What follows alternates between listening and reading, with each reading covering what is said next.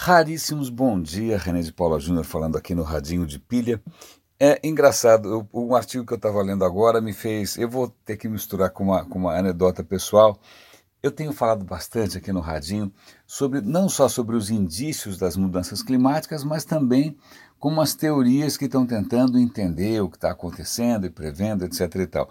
e alguns artigos saíram recentemente é, sobre mudanças nas correntes marinhas. A questão é, é, e aí eu vou colocar uma anedota pessoal que é curiosa, que é a seguinte: existe uma corrente no Atlântico que leva água quente para lá, traz água fria para cá, e isso faz com que o clima na Europa seja mais brando, o clima não sei aonde seja mais brando. Então, boa parte do clima planetário tem a ver com uma corrente marítima, é, água quente, água fria no Atlântico, e isso fica girando o tempo todo. Acontece o seguinte: é, com o aquecimento global, o, o degelo no, no Ártico está saindo fora de controle. O degelo significa que é uma quantidade gigante de água doce, convenhamos, gelo é sempre água doce, está é, tá entrando no mar em quantidades razoáveis é, e isso pode estar perturbando é, esse fluxo que já estava ali mais ou menos acostumado a funcionar do mesmo jeito.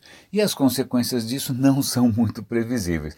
Como em qualquer sistema complexo, e o clima é o sistema complexo por excelência, né, a gente nunca sabe, tem, tem um, um, descompasso, tem aí um abismo entre pequenas mudanças e as consequências que isso pode gerar. Num sistema que a gente chama de linear, você consegue correlacionar facilmente, se aumentou um grau, aumenta tal coisa, às vezes você tem uma equação simples. Em sistemas complexos, que na verdade é a maior parte de tudo, sobretudo as coisas da natureza, é, é, às vezes uma pequena mudança pode desencadear é, uma série de mudanças completamente desproporcionais. Né? E aí, é, acho que até teve um filme, acho que o dia depois de amanhã, alguma coisa assim. Eu lembro que é um desses filmes de catástrofe de Hollywood, em que de repente o clima começava a mudar do dia para a noite. Né? Então você tinha tsunamis, você tinha é, congelamento, você tinha. era um horror. Então, isso é lógico, Hollywood está exagerando, mas na verdade o clima se comporta dessa maneira, o clima não é linear. Pois bem, essa corrente aí no Atlântico, ela tem o nome de AMOC, AMOC, AMOC, A-M-O-C. É, chama, é, como é chama? Atlantic Meridional Overturning Circulation. Circulação, blá blá blá, Atlântico Meridional, AMOC. Só que, e aí o próprio artigo faz uma, uma brincadeira com isso. Eu lembro que quando eu era muito mais novo, eu fui morar fora, eu estava aprendendo um outro idioma, e aí aparecia uma expressão no texto que, olha, ontem na cidade tal teve um corredor amok. Falei, tem um corredor amok, amok Läufer. A história é a seguinte, é, agora eu não vou lembrar em que lugar da, do, do, do Oceano Pacífico, é Polinésia, Micronésia, Indonésia, sei lá eu, nas tribos, naquelas sociedades um pouco mais primitivas, tinha um fenômeno estranhíssimo que às vezes um cara sem mais nem menos espanava, surtava e saía matando todo mundo que ele via na frente, até que alguém o matasse. Né? É, o cara simplesmente surtava, ninguém nunca entendeu muito bem porque isso acontecia lá, mas toda vez que alguém entra num surto, num frenesi assassino, é, eles usam essa palavra que é a palavra que descreve esse comportamento nessas tribos, que era o amok. O cara é, virou, o cara surtou amok, o amok Läufer. Então, eles estão fazendo aqui uma, uma, um paralelo entre essa, esse comportamento do oceano. Essas correntes chama amok, né? O medo deles é que essa corrente vire amok, ou seja, espane, surte e comece a provocar um estrago no nosso clima. Um outro artigo interessante também sobre o clima, e eu gostei disso, é primeira vez que eu vejo, inclusive, essa metáfora. Eu gostei dessa metáfora, em que o que eles colocam é o seguinte: que o aquecimento global na verdade, está aumentando o pulso do planeta. Como assim o pulso? O planeta não tem um coração, vocês sabem disso, mas o, o que acontece é que se a gente considerar as estações, né, que são cíclicas, que como se fosse um batimento cardíaco, certo? O que eles estão dizendo é que com o aquecimento global o batimento está mais forte. Então os verões chegam mais rápido, são mais pronunciados, tudo fica mais dramático. Os altos e baixos são mais altos e são mais baixos. Então eu gostei dessa metáfora, primeira vez, não sei se vocês já tinham visto, né, mas eu achei interessante. Uma outra questão, eu não vou nem comentar a história do Facebook, eu vou comentar um pouco a história do Facebook, mas nem vou dar link nem nada, porque vocês devem estar vendo isso por aí. eu andava particularmente frustrado por ver um monte de escândalo, em princípio, né, é, arranhando a imagem do Facebook e as ações dos caras não paravam de subir. Eu falei, mas não é possível, que mundo é esse, né? Que o, o crime compensa, né? o mal compensa. Bom, para minha alegria e para a alegria de alguns, eu imagino, é, não só as ações do Facebook caíram 20% em um dia, 20%, o que significa que o Mark Zuckerberg ficou 18 bilhões de dólares mais pobre do dia para a noite, como ele também, é, ontem tinha saído uma notícia de que ele tinha, ah, o Facebook vai, vai abrir uma incubadora de startups na China. Hoje já saiu a notícia, não, não vai, ponto, a China não quer. Então, hoje não é um bom dia para estar no Facebook, lamento pelos meus amigos que estão lá, bons amigos inclusive, mas agora, é uma outra, duas questões que são para mim interessantes, e de novo, vamos fugir um pouco da história do digital, eu sempre comento com vocês sobre essa técnica de manipulação genética chamada CRISPR. Né? A gente aprendeu com as bactérias, a gente consegue editar o DNA, blá, blá, tem um monte de expectativas e promessas e sonhos com relação ao que o CRISPR pode fazer. Tanto no campo da saúde, mas também no campo da agricultura. Né? Eventualmente você fazer plantas mais resistentes e tal. Mas aí surgiu uma, uma questão interessante. Você já tem nos Estados Unidos e na Europa uma legislação sobre coisas geneticamente modificadas né, vem lá com um, um, um, selinho, né, você compra uma maçã, se ela foi geneticamente modificada, vem com, ela tem que vir com um selo, né, GMO, que ele chama GMO. Mas como é que essa maçã era, era, era, modificada? Normalmente era um enxerto de DNA. Você pegava uma, o DNA de uma, sei lá, de uma alga marinha, né, e colocava na maçã, porque a maçã ia ficar mais resistente a pragas. Você pegava um trechinho de DNA de um, sei lá do que, de uma bactéria, não sei da onde, enxertava no trigo. Ou, né, era um tipo de enxerto de DNAs, em princípio, diferentes. Então a, havia legislação para isso. Quando surgiu a possibilidade de editar diretamente o próprio DNA, sem colocar nada que fosse de outra espécie, por assim dizer, então, peraí, isso é geneticamente modificado, sim ou não?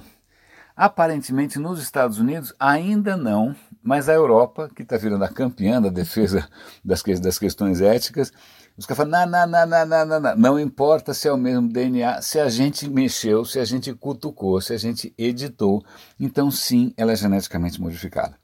Agora, tem uma questão que me intriga, que é a seguinte: você pode falar, bom, ok, tudo bem, né, obrigado, né, mas a questão é que tudo que a gente come hoje já foi de uma maneira ou de outra geneticamente modificado. Quer dizer, ao longo de gerações e gerações, a gente veio cruzando espécies de vinha, pra, de, de uva para fazer uvas diferentes, cruzando espécies de maçã, de cenoura, de milho, cruzando espécies de cachorro. Né? Ou seja, o teu cachorro é um lobo geneticamente modificado. Então a gente já vem operando né, com o DNA, da, só que de uma maneira não, não tão intrusiva. Mas quando a gente cruza diferentes variedades para obter uma variedade que até então não existia, então é curioso, né, porque hum, é mais, parece que o problema é mais o como a coisa é feita do o que, o que é efetivamente feito. Mas isso é a minha opinião, eu só estou fazendo aqui um comentário rápido. Aí, para encerrar, acho que hoje vai ser, não, são, não, na verdade são duas coisas, quase que eu esqueço. Estou parecendo Steve Jobs, né? Sempre tem one more thing. É, eu vou pela primeira, que eu acho que é interessante, eu já mencionei aqui algumas vezes, é, acho que o episódio em que eu estava viajando, estava na Singularity University e tal, e o pessoal daquela, de uma empresa de testes de DNA chamada 23andMe, 23 e eu, 23 porque afinal são 23 cromossomos, etc. É 23andMe, é, tinha oferecido para a gente de graça o teste para a gente testar o nosso DNA e eles iam mandar uma série de prognósticos de doença, origem étnica e o diabo 4.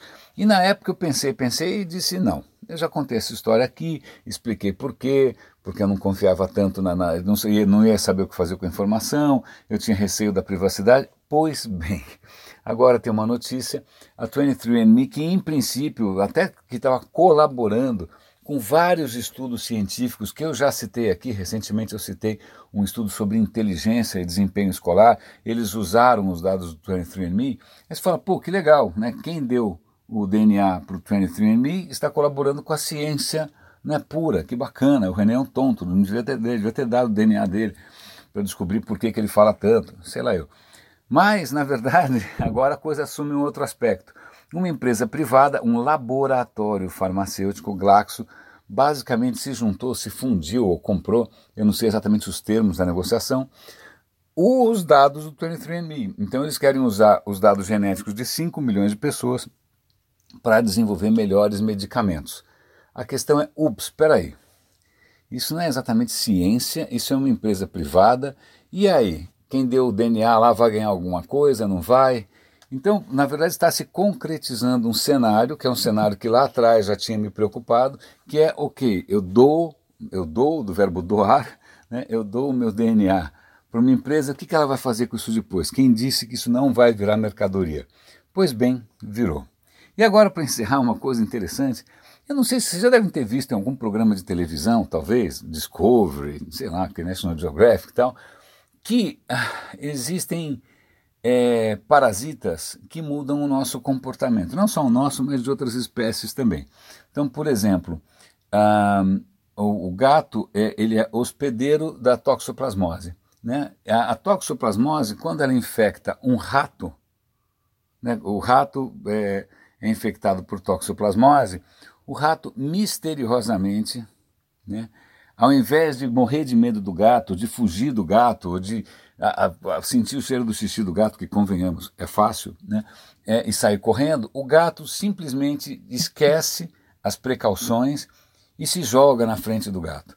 E o gato come o rato, e aí o, o, a toxoplasmose continua o seu ciclo de vida. Ela vai do gato para o rato, do rato para o gato, e fica feliz da vida, pulando de um hospedeiro para o outro.